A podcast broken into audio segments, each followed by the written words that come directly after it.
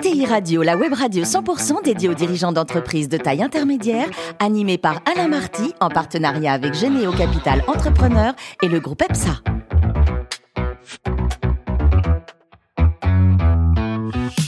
Bonjour à toutes et à tous, bienvenue à bord de ETI Radio. Vous êtes plus de 43 000 dirigeants d'entreprise abonnés à nos podcasts et on vous remercie d'être toujours très nombreux à nous écouter chaque semaine. Vous pouvez aussi réagir sur les réseaux sociaux. À mes côtés, pour co-animer cette émission, Arnaud Lagrolet, qui est secrétaire général de Généo Capital Entrepreneur. Bonjour Arnaud. Bonjour Alain. Ainsi que Ludovic Beribos, associé du groupe EPSA. Bonjour Ludovic. Bonjour Alain. Aujourd'hui, on a le grand plaisir de recevoir en invité Gérard Beckerman, qui est président de l'affaire, l'Association française d'épargne et de retraite. Bonjour Gérard. Bonjour. Alors, il paraît que vous avez débuté votre carrière aux côtés de Raymond Aron, d'abord en France, puis après du côté de, Los Angeles. Racontez-nous.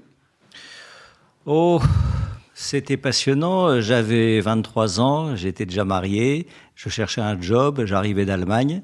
Et puis, je suis allé voir euh, Aron, que j'aimais beaucoup. Et puis, euh, ça tombait bien. Il avait déjà un assistant, Pierre Manin, qui est toujours actif aujourd'hui au au Collège de France. Et puis, moi, comme économiste. Et puis, il m'a recruté tout de suite. Et je suis resté trois ans avec lui. En France et également, donc En. Amérique, les États-Unis, c'était une belle expérience. pas avec lui. Ah non, l'Amérique, c'était extraordinaire. C'était à partir des Jeux, des Jeux Olympiques de 84. Oui. Et là, j'avais eu un statut de visiting professor. On m'avait donné deux cours. Et c'était d'autant mieux qu'à l'époque, euh, c'était sous Reagan, le dollar euh, flambait. Ça valait, je ne sais pas, 10 francs 50, 10 francs 60 pour un dollar. Donc c'était agréable euh, que de passer deux mois et demi à Los Angeles pour euh, enseigner à ces étudiants américains la politique monétaire américaine. L'écu, la monnaie européenne, c'était très exotique, ils ne savaient pas ce que c'était, et ça figurait dans aucun polycopier américain. Donc je les ai euh, euh, briefés sur la, la, la politique monétaire, les institutions financières, etc. Vous occupez toujours aujourd'hui de, de la chaire de finance à l'ESSEC Non, C'est terminé C'était une belle aventure quand même de s'en occuper C'était très bien. C'était un certain Jean-Michel Blanquer, qui était directeur général de l'ESSEC, qui me dit euh, euh, Je le connais bien, il avait été mon patron, il avait été recteur. Moi, je suis universitaire, je suis resté pendant 28 ans à la fac. Et puis, euh, Blanquer, euh, était, on était très liés. Et comme il m'a dit J'ai besoin de financiers comme toi, est-ce que tu veux que nous créions ensemble une chaire de finance Et j'ai dit oui. Surtout qu'il y avait des domaines de prédilection, comme les modèles de valorisation d'options. Ouais. J'étais assez calé sur cette question. Et c'était bon pour ces étudiants. Un mot sur euh, l'historique de, de l'affaire. Tout débute en, en 1976. Gérard. Oui, c'est une belle épopée. C'est deux euh, hommes qui l'ont, euh, surtout un, Gérard Attias, qui l'a créé en 1976, un peu en confrontation, en opposition aux compagnies d'assurance traditionnelles. À l'époque, c'était les AGF, c'était l'UAP, euh, c'était le GAN. Et puis, ils ont eu une idée, il a eu une idée assez révolutionnaire, euh, c'est-à-dire de mettre en place une association souscriptrice qui serait dispensée de la taxe de euh, 5 un quart que toutes les compagnies d'assurance devaient payer à l'époque, mais comme il avait un statut associatif, il n'y avait pas besoin de payer cette taxe. Et puis c'était flamboyant. Le succès a été immédiat. Moi-même, j'ai adhéré en 1987, donc il y a plus de 30 ans, de je suis un enfant de la maison. Et puis c'était une belle initiative. C'était très drôle quand j'ai adhéré à l'affaire. On, on était avec Athias à un colloque euh, d'économistes à Lyon, à la Tête d'Or. Et puis comme lui et moi, on s'ennuyait beaucoup. Moi, avec raison, parce que je suis économiste, donc je n'avais aucune raison d'écouter trop de choses. Et puis les économistes sont des gens euh, très particuliers. Quand on donne le prix Nobel à quelqu'un une année, l'année d'après, on le donne à celui qui dit le contraire. donc c'est très très très relatif. euh, aujourd'hui, l'affaire, ça représente quoi? Vous êtes 800 000 euh, On a près de 800 000 adhérents. Tous les quarts d'heure, un Français adhère à l'affaire. Euh, qu'il soit euh, modeste ou fortuné, on peut adhérer avec 100 euros à l'affaire. Et donc, on gère une épargne d'à peu près 60 milliards d'euros. Euh, et euh, je dirais, euh, quel que soit le, un ancien ou un nouvel adhérent, qu'il ait adhéré en 1976 ou en 2022, euh, qu'il soit euh, euh, fortuné Riche ou fortuné oui, ou, ou modeste, ou qu'il soit, je dirais, âgé ou jeune, c'est le même taux. Oui. On a donné l'un des meilleurs taux du marché l'année dernière, en janvier 2022, 1,70, alors que toutes les compagnies d'assurance qui doivent rémunérer des actionnaires, qui ont des comptes à rendre à leurs actionnaires, qui doivent remonter du capital Pourquoi vous êtes meilleur qu'eux? Parce qu'on n'a pas de capital à rémunérer. Et donc, on peut se. Et puis, on a aussi une, un ADN, une philosophie qui est très particulière. C'est même mieux que le mutualisme. C'est une association 1901. Une association qui est d'un but non lucratif. Donc, euh, l'affaire, elle appartient euh, à ses adhérents. Elle n'a pas de patron. C'est pour ça que quand Aviva... vous êtes quand même le patron, Gérard.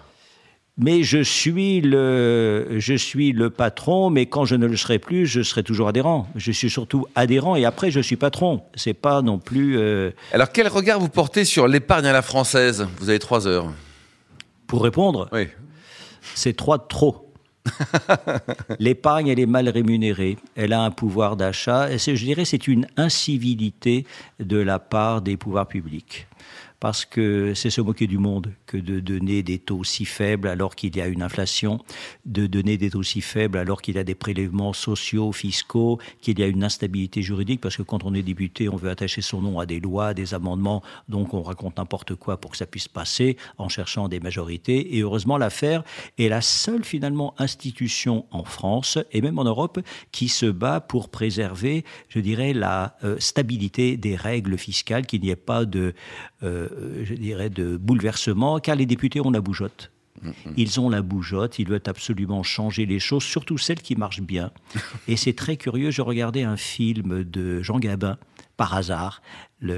C'est ma mère qui m'avait recommandé. La traversée de Paris Non, le président. Le président, oui. Vous l'avez vu Et on voit, donc président, c'est-à-dire c'était sous la quatrième République, c'était un président du Conseil qui avait les fonctions de Premier ministre, et il fait le procès d'une trentaine de députés les uns après les autres. C'est extraordinaire ce film que j'ai revu hier soir. Et je crois qu'il faut faire très attention. C'est-à-dire qu'on a des élus de la République qui, euh, parfois, pas tous, heureusement, on te confondent un intérêt euh, très particulier avec euh, l'intérêt et, euh, et, le bien public. Donc il faut faire très attention et je le dis. Et en matière de fiscalité de l'épargne, eh bien on se bat. Et on a plutôt bien maintenu, grâce à notre action, je dirais, les règles fiscales. Bruno Le Maire a joué le jeu je dois dire. On a été un peu complices, je le connais bien, il adore parler allemand avec moi, il a fait normal sud, donc il est très à l'aise. Il, euh, et, moi, je suis alsacien, donc je n'ai pas de, qualité particulière. Vous êtes à l'aise avec tout le monde, l'alsacien est à l'aise avec tout le monde. Non, mais il est, euh, je dirais, c'est nous qui avons obtenu dans la loi Pacte la possibilité de sortir du père en, euh, de manière libre. Alors vous sillonnez la, France tout le temps, là. Vous serrez ah combien de, mains, si je puis dire, une louche de mains par an, là, à l'époque, quand on pouvait serrer la main? Si Ou s'embrasser d'ailleurs. Si je m'étais présenté à la députation, j'aurais eu 300 000 voix, parce que j'ai serré 300 000, 000 mains. Mais c'est pas mon ADN, le, politique. C'est plutôt une cible qu'un ADN. Une cible, bon, voilà. Une cible pour aller dans le bon chemin, dans ce qui rend les gens heureux. Ah, le bonheur le bonheur, c'est un bien grand mot, mais ce qui les rend plutôt heureux, euh, c'est-à-dire euh, gays, satisfaits, euh, qui ont quelques économies pour eux-mêmes, pour faire face aux aléas de la vie et pour transmettre. L'assurance vie, elle a quelque chose de très existentiel. Quand on, quand on meurt, on a l'impression de continuer à vivre parce qu'on la transmet à ceux qu'on aime bien, son conjoint, ses enfants ou des bénéficiaires. Son chat pour la Gefeld. On n'a pas le droit, le chat. On n'a pas le droit au chat? Non, on pourrait doter une association d'animaux, mais pas un chien directement. Arnaud? Oui, je suis très heureux, effectivement, de, pouvoir vous, vous parler. Parce en vrai En vrai, parce que quelque part, euh, vous incarnez à la fois un chef d'entreprise, et je suis sûr que nos auditeurs sont très intéressés par les produits euh, que vous représentez, et également un, universitaire, un intellectuel. Alors, je vais commencer par l'universitaire, l'intellectuel. J'ai lu que vous étiez... Euh, euh, très attaché à Friedrich Hayek. Qu'est-ce que vous pensez qu'il aurait à nous dire aujourd'hui? Tout. Hayek euh, est un visionnaire. C'est-à-dire, ce n'est pas un homme, c'était pas, je l'ai rencontré une fois à un colloque, en, je crois que c'était en 76. J'étais étudiant. Et il avait, il m'impressionnait parce qu'il était issu de la grande école autrichienne on avait eu une discussion euh, dans sa langue euh, maternelle et il, euh, il était visionnaire, mais il n'était pas politique.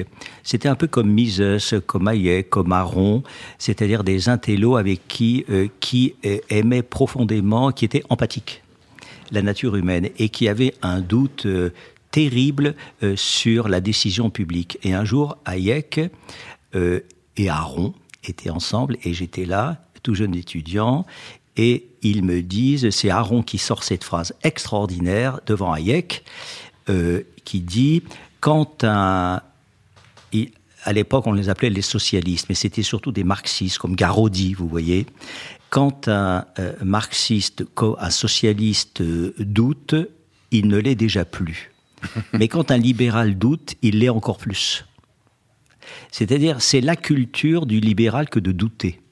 Parce que dans le doute, on prend, comme on n'a pas de dogme, on n'a pas, je dirais, de, de, de doctrine, on n'a pas d'idéologie, on aime bien, euh, comme une autodérision intellectuelle, se remettre en question, et c'est comme ça qu'on peut éviter les sottises, et que c'est comme cela qu'on peut faire avancer les choses. Mais quand on a affaire à des gens dogmatiques, que voulez-vous Ils n'ont pas de vérité. La vérité qu'ils ont, elle est nourrie par euh, des euh, lectures, souvent malsaines, déviantes, et qui donnent lieu à toutes sortes de radicalités comme celle qu'on peut connaître aujourd'hui, à toutes sortes de philosophies des valeurs qui ne sont pas agréables pour vivre et pour inculquer à des enfants et à des jeunes.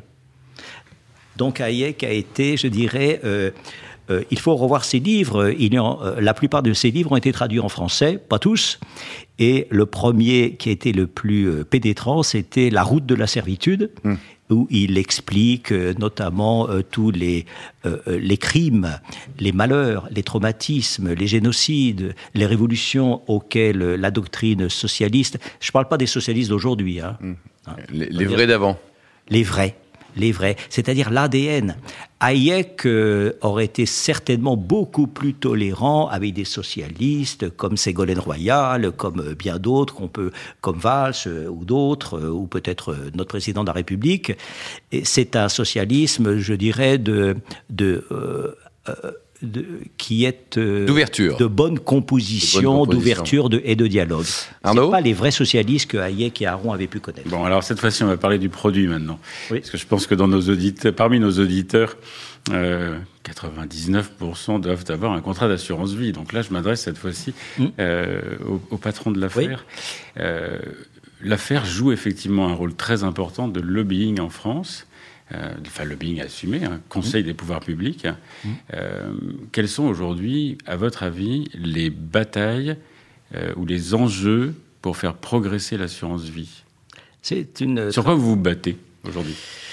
Sur tout ce qui peut contester l'assurance vie. On s'est déjà beaucoup battu depuis que je suis président de l'affaire, depuis un peu plus de 15 ans. il y a eu des grands enjeux. Et je me souviens, évidemment, je l'entends sonner, je vais l'éteindre, mais un portable, j'ai le portable de notre président de la République, du Premier ministre, du ministre des Finances, je peux... Vous leur avez volé à tous leur portable Non, je ne l'ai pas volé, c'était euh, c'était un recel puisqu'ils me l'ont donné eux-mêmes.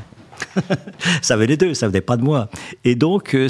Euh, quand il y a des grands enjeux, il y en avait un il y a quelques années lorsque François Hollande était président de la République concernant l'héritage et ça revient à la mode d'ailleurs, et l'héritage. Et curieusement, et François Hollande m'avait reçu avant même qu'il ne sache qu'il ne serait pas président de la République, dont il espérait se représenter. Et euh, c'était en mai, alors que, euh, un an avant euh, la présidentielle de 2017. Et, je lui ai dit, Monsieur le Président, on, euh, on, a un gros sujet. 20 millions de Français détiennent un contrat d'assurance vie. Euh, il y a 35 millions de bénéficiaires de ce contrat. Ça représente, et je fais exprès que ma langue fourche, 35 millions d'électeurs. Et alors je dis, pardon, d'épargnants, mmh. et il faut respecter ces gens parce qu'il n'y a pas que des millionnaires, ce sont des gens qui ont travaillé toute une vie pour mettre quelques économies de côté et qu'ils aimeraient pouvoir euh, transmettre dans des bonnes conditions le, moment venu. Et puis il y avait une doctrine euh, qui avait paru au BOFIP, la doctrine, évidemment les auteurs qui étaient députés étaient aussi des notaires, notamment l'un des deux, euh, la doctrine Proriol-Baquet. Voilà deux députés de l'époque. Et cette doctrine, c'est l'affaire qui a réussi à la faire abolir grâce à cette rencontre avec François. C'était à quelle époque C'était en 2016. D'accord en 2016, c'est-à-dire l'abolition, grâce à moi ou grâce à l'affaire, l'abolition de la doctrine Proriol-Baquet. Et quand je suis rentré à la maison, j'ai dit à ma femme, je peux mourir tranquille, tu ne payeras pas d'impôt sur l'assurance. Il n'y a pas de loi à mon nom, par contre, je verrai quelque chose. Si, si je meurs. Et ça, c'était très fort, parce que réussir à faire abolir une doctrine fiscale qui rapporte des sous à l'État, c'était quand même difficile. Mais l'enjeu, je dirais, social, hmm. l'enjeu humain, l'enjeu politique de la décision l'emportait sur, euh, je dirais, les, mercantile de garder l'approche mercantile du budget d'État. Ludovic Bah, déjà, euh, effectivement, c'est très impressionnant quand on vous écoute. Ça fait la deuxième fois que je vous rencontre. J'ai eu l'occasion de vous croiser au Wine. On vous écoute avec passion, on boit vos paroles. Euh, je, je, me suis noté, vous êtes euh, pour moi ce que Hayek représente pour vous. très impressionnant en matière effectivement de vision. déjà, j'aimerais qu'on parle de, des profils de clients présents à l'affaire. Est-ce que vous accompagnez des corporates également, des entreprises? Oui, on a des contrats de groupe, on appelle ça l'article 82. On a un deuxième contrat de groupe, l'article 83. Exact, merci Alain. L'article 83. Sans que le troisième, on va le trouver. On a des milliers d'entreprises qui souscrivent à un contrat de groupe. Oui, les entreprises sont clientes, euh, adhérentes de l'affaire. Très bien. Euh, ça amène une deuxième question, notamment, on a parlé d'inflation tout à l'heure. On que le marché, bon, on n'a pas de boule de cristal, mais on pressent effectivement que l'inflation va se renforcer dans les prochaines années. Oui. Euh, comment vous faites aujourd'hui pour accompagner justement euh, les petits porteurs, les souscripteurs par rapport à, à, cette inflation et la façon dont vous allez réussir à apporter un maximum de rendement par rapport à leur épargne? C'est un vrai sujet. Il y a aujourd'hui une déconnexion, j'allais dire hélas, pour les épargnants individuels une déconnexion entre la hausse des prix on est sur un rythme annuel d'à peu près qui va approcher les, je sais pas, les, ce qu'on les 8%. C'est considérable. C'est exactement comme au début des années 80. Je m'en souviens. C'est pour ça qu'il ne faut pas exclure une très forte hausse du dollar, d'ailleurs. Et donc, euh, il y a, euh, euh, les épargnants sont pénalisés. Ils sont pénalisés euh, parce que le pouvoir d'achat, il est fortement contrarié quand on a des revenus, il est annulé quand on a des revenus de transfert et il est anéanti quand on a une épargne. Et c'est une question, je dirais, de démocratie. Moi, si j'étais à Bercy, je, prends, je ferais d'abord un, un, euh, un règlement numéro 1 du Code des impôts qui n'existe pas aujourd'hui. Et je dirais qu'en cas de doute sur une interprétation fiscale, comme il peut y en avoir, la preuve qu'il y a des doutes dans la, même dans l'administration fiscale, c'est qu'il y a des procédures judiciaires. Parfois l'administration les gagne, parfois elle les perd. Donc il y a vraiment des doutes. Eh bien, euh, appelons notre ministre des Finances, son autorité, ou le Premier ministre ou la Première ministre, pour euh, rédiger, je peux l'aider, je tiendrai la plume, il faut deux lignes, un article 1 du Code général des impôts qui dirait qu'en cas de doute sur une interprétation fiscale, ce qui doit prévaloir, c'est la confiance légitime du citoyen. Et vous savez, ce concept de confiance légitime, euh, un grand préfet euh, de la République, le préfet Steinmetz, qui fait partie du comité des sages de l'affaire, qui était membre du Conseil constitutionnel, a été la confiance légitime une notion très forte en droit, parce que c'est en utilisant, cette notion que le Conseil constitutionnel a formulé des avis négatifs opposés à euh, certains amendements de, ou doctrines de l'administration. Donc, je crois qu'il y a un respect des gens qu'il faut absolument introduire dans l'esprit des, des politiques. Et les politiques, il faut arrêter de trop les critiquer, il faut plutôt les aider dans un esprit de dialogue, de concertation, et faire en sorte qu'ils émettent une bonne monnaie, qu'ils respectent une bonne épargne. Alors ça, ça veut dire quoi? Ça veut dire qu'il faut en finir avec un système terriblement répressif en matière de fiscalité de l'épargne, et je ne parle même pas de, que des transmissions, mmh. mais les propositions qu'on peut entendre à gauche, à droite, surtout à gauche, hein, mais à droite, euh, euh, non, certains députés euh, modem sont pas très éloignés des préconisations d'un programme radical comme celui qui est proposé aujourd'hui à l'occasion des législatives. Donc, il faut se méfier en permanence. Je crois que c'est une question de civilité, de respect d'une parole donnée, des engagements et de démocratie financière, de faire en sorte que les 35 millions d'épargnants bénéficiaires d'un contrat d'assurance vie eh bien, puissent avoir, je dirais, euh, euh, de l'oxygène de l'oxygène pour respirer avec cette épargne, qui n'est pas une épargne de millionnaire, mais qui est une épargne pour faire face aux aléas de la vie, pour faire face, pour aider un enfant pour euh, acheter un petit appartement quand il se mariera, des dépenses imprévues, d'éducation, de santé, et puis le, plus bel aléa, c'est-à-dire la transmission le moment venu. Demain, Gérard, Christine Lagarde quitte la BCE. Ça vous tente comme job? Non. Non. Pour que je l'ai, il faut deux conditions. La première, c'est que on m'appelle Bon, ça c'est joie, vous avez 10 téléphones. Aussi. Elle, euh, elle tend. J'ai pas le sien. je défense une Christine Lagarde, c'est curieux.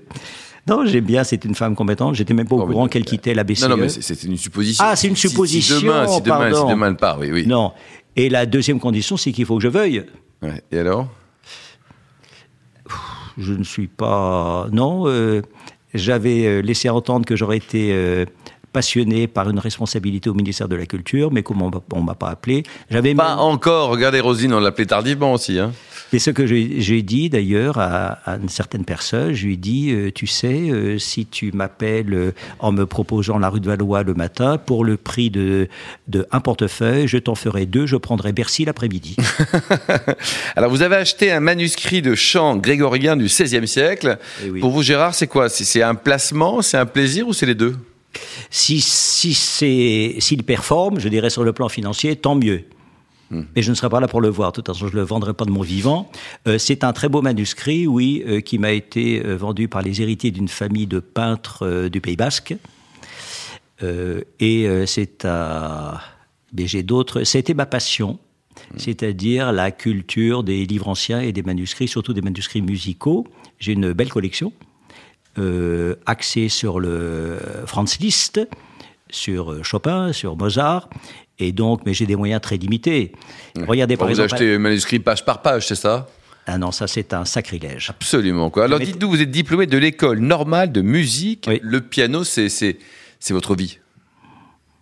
Écoutez, il y a un peu trop d'auditeurs pour que je vous dise la vérité. J'ai quand même des responsabilités à la faire. Bon, donc vous je ne vais pas mettre un piano au bureau. Vous êtes fan de piano Non, mais vous, vous jouez au golf. Oui, vous allez faire de la voile. On fait des choses. Vous allez danser, oui, vous allez. oui, danser, on va s'arrêter là, hein, Gérard. Alors, donc, dites-nous, là, vous avez aussi créé un concours international de piano. Non, dans le domaine culturel, j'ai trois responsabilités. Là, j'arrive de Senlis, je préside la fondation Zifra à Senlis. La fondation Zifra, c'est quoi? Malraux, euh, investi euh, du ministère de la Culture par De Gaulle en 58, euh, propose à Zifra de racheter une chapelle qui avait été dévastée sous la Révolution, où Saint-Just avait envoyé ses sbires voler le corps du Capet qui avait été sacré roi des Francs en 987 à Senlis. Donc il a fallu restaurer avec tout l'argent de Zifra et ses cachets, car c'était un immense pianiste cette chapelle, et je préside cette chapelle aujourd'hui. Deuxièmement, je préside le concours Lonti- le, la fondation Long Thibault, qui est l'un des plus prestigieux concours de piano au monde, meilleur que le concours Tchaïkovski, que la reine Elisabeth, et donc nous allons euh, recevoir en novembre 2022 des candidats venant de 50 pays du monde entier, et ça c'est euh, une passion. C'est pour ça que je n'ai pas le temps de, de faire d'autres choses. J'ai deux postes de télé, mais malheureusement je ne peux pas la regarder, j'ai pas le temps, et j'ai une vie assez austère finalement. Merci beaucoup, Gérard. Merci également à vous, Ludovic et Arnaud, fans de ce numéro de ETI Radio. Retrouvez tout le podcast sur notre site et suivez notre actualité sur nos comptes Twitter LinkedIn. On se retrouve mardi prochain. Ça sera à 14h précise pour une nouvelle émission. L'invité de la semaine de ETI Radio, une production B2B Radio.tv en partenariat avec Généo Capital Entrepreneur et le groupe EPSA.